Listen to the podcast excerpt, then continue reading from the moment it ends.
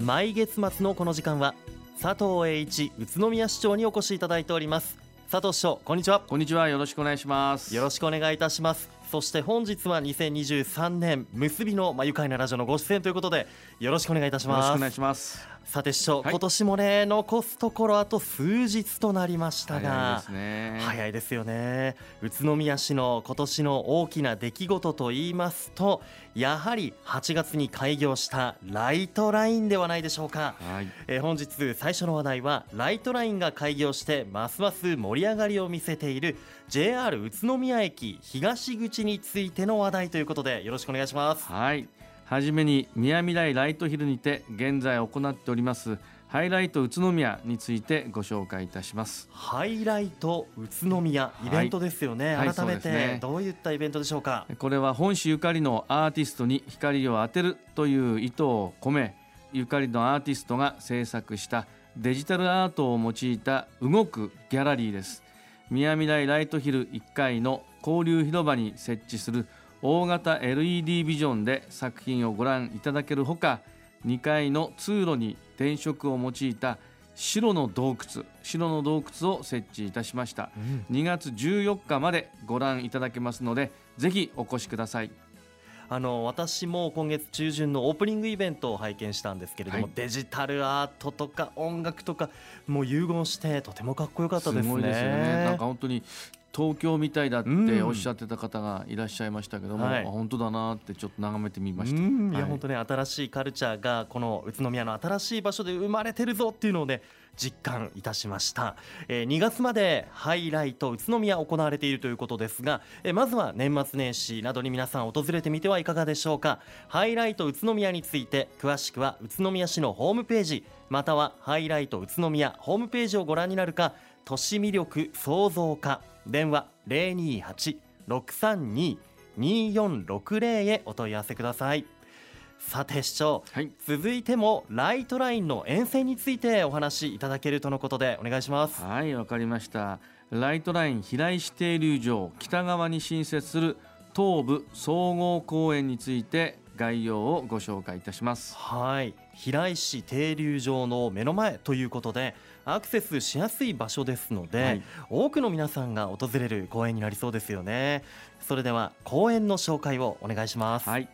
東部総合公園はライトラインの停留場に直結する強みを生かしながらスケートボードの初心者から上級者まで幅広く利用できるスケートパークのほか 3x3 などさまざまなスポーツができる多目的広場を整備いたします。これらの施設には屋根を設置し天候を気にせず利用できる施設となります。その中でもスケートパークは国際大会の開催にも対応できる全国に誇れる施設となります。はい。えーライトライン沿線の新たな拠点として令和8年3月のオープンに向けまして整備を進めてまいります。はい。令和8年3月ですね。いやはい。楽しみです、スケートボードをはじめさまざまなスポーツができる施設になるんですね、あの公園としての設備はどのようなものができる予定でしょうか？はい、えーライトライン停留場を前に本公園の顔となる芝生広場を整備し、うん。広場内には楽しく遊べる複合遊具を設置するほか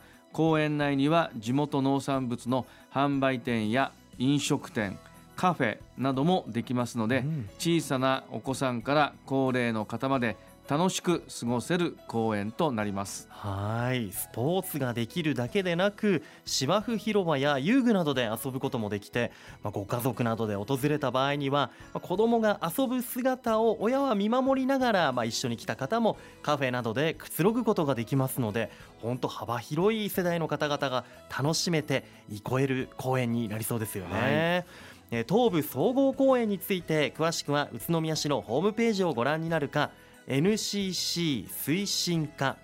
028-632-2119 028-632-2119へお問い合わせください。さて市長はい。続いては宇都宮市で新たに始めたサービスについてということですが、はい。どんなサービスなんでしょうか？はい。書かない窓口システム開始の話題です。はい。宇都宮市ではマイナンバーカードや運転免許証などの本人確認書をシステムに読み込ませることで名前や住所などを申請書等に自動で印字し簡単に作成することができる書かない窓口システムを12月15日から市役所本庁舎1階2階の各窓口において運用を開始いたしました。はい。人によってはね複数の申請書を書く場合があるでしょうからデジタルを活用して手間が省けるのは良いですね。そうですね。宇都宮市ではデジタル技術を活用していつでもどこでも簡単に手続きが完結するスマート窓口の実現を目指しています、はい、市民サービスの向上や行政サービスの効率化のため先ほど申し上げた書かない窓口システムについても今後は対象の手続きの拡充や地区市民センターなどの地域行政機関への導入などに努めてまいります。はい。デジタルを活用して手続きなどが便利になっていくんですね。書かない窓口システムやスマート窓口について詳しくは宇都宮市のホームページをご覧になるかデジタル政策課電話028-632-2094 028-632-2094へお問い合わせください。さて次は宇都宮市の公共交通について LRT 情報発信拠点交通未来都市宇都宮オープンスクエアなどで寄せられている質問をご紹介するコーナーですが今回は LRT 都市サミット宇都宮2024についてお話しいただけるとのことです。市長よろしくお願いします。はいよろしくお願いします。LRT 都市サミット宇都宮2024をライトキューブ宇都宮において1月26日金曜日と27日土曜日の2日間開催いたします。はい。LRT 都市サミット宇都宮2024では2日間どのようなことが行われるのでしょうか？はい。サミットでは1日目に LRT を導入しているまたはこれから導入を目指す全国の自治体が集い LRT に関する事例紹介や意見交換などを行う首長会議を開催いたします、また2日目には記念公演といたしまして鉄道好きのタレント中川家礼二さんと、はい、鈴川綾子さんによる LRT トークライブを開催いたします。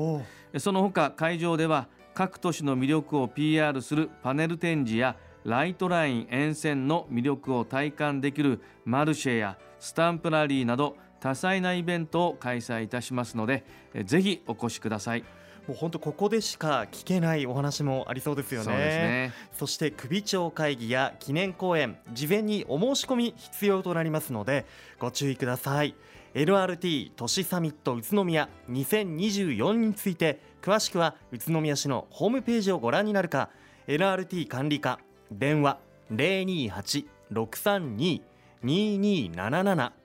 028-632の2277へお問い合わせください。さて市長2023年も間もなく終わろうとしていますが今年はどのような1年でしたでしょうか？はい。今年は次世代型路面電車ライトラインの開業が実現した記念すべき年でした、はい、ライトラインは開業1ヶ月間で当初需要予測の1.4倍となる約42万人。開業82日目に早くも100万人を突破するなどすでに皆さんの日常の移動手段として定着していますので嬉しく思っています。また11月には大谷コネクトが開業し市内外から多くの方にお越しをいただいています。このように本市が目指す子どもから高齢者まで全ての人の夢や希望が叶う街スーパースマートシティ宇都宮の実現に向け大きく動き出した1年となりました。はいまさにそうですよね。守るべきものを守って進化し続けている宇都宮。来年この宇都宮がまたどのような街になっていくのかとても楽しみです。本日のご出演は住めば愉快だ宇都宮の佐藤栄一宇都宮市長でした、えー、佐藤市長1年間どうもありがとうございました。ありがとうございました。来年もどうぞよろしくお願いいたします。こちらこそよろしくお願いいたします。住めば愉快だ宇都宮